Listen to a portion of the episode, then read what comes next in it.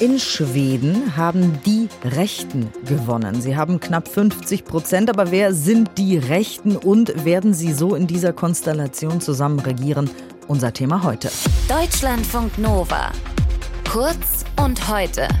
Mit Diane Hielscher. Wer wird denn jetzt eigentlich in Schweden in Zukunft regieren?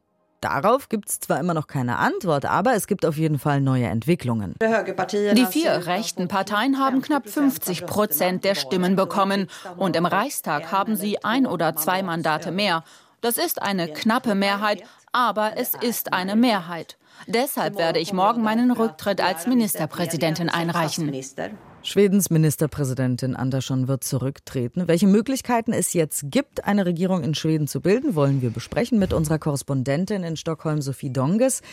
Wir haben es eben gehört, die vier rechten Parteien haben knapp 50 Prozent der Stimmen bekommen. Das klingt ja fast nach einem eindeutigen Ergebnis, also in Richtung rechts. Werden diese vier denn jetzt zusammen regieren? Ja, erstmal, wenn man auf die Zahlen schaut, auf die Verteilung klingt es sehr eindeutig, aber eine Regierungsbildung wird tatsächlich nicht so leicht werden. Der Vorsitzende der konservativen Moderaten aus dem rechten Block, Ulf Christerschon, der hat jetzt angekündigt, er will Gespräche führen. Stärkste Kraft im rechten Block sind aber erstmals die rechtspopulistischen Schwedendemokraten geworden und sie haben schon am Sonntagabend nach der Wahl gesagt, wir wollen Teil einer Regierung werden.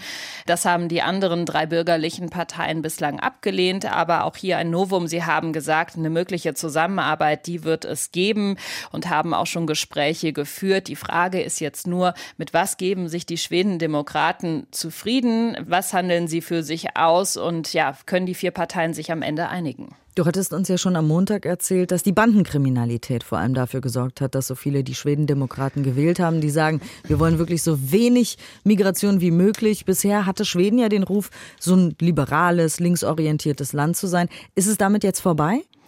Ich glaube, das Schwedenbild, was wir Deutschen ganz oft haben, muss man tatsächlich korrigieren. Und das musste man aber eigentlich schon seit Jahren immer wieder mal korrigieren. Also ein Beispiel unter den Sozialdemokraten sind beispielsweise auch die Einwanderungsgesetze schon 2015 deutlich verschärft worden.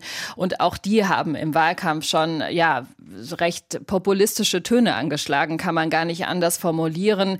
Also da hat sich schon was verändert. Und wenn wir jetzt einmal in die Zukunft blicken, darauf blicken, was die Schwedendemokraten beispielsweise sich auch in der Außenwirkung für Schweden vorstellen, dann ist das möglichst keine Flüchtlinge mehr aufnehmen, nur noch die, die man aufnehmen muss laut EU-Recht. Sie wollen weniger Geld für EU-Politik zahlen. Sie sind kritisch gegenüber Entwicklungszusammenarbeit. Also das Bild von Schweden wird sich tatsächlich nach innen wie nach außen noch mal weiter verändern, hat sich in den letzten Jahren aber tatsächlich auch schon sehr verändert. Wenn Schweden jetzt also einen großen Schritt nach rechts macht, was bedeutet das für das Land, aber auch für uns, also in der EU hier gemeinsam?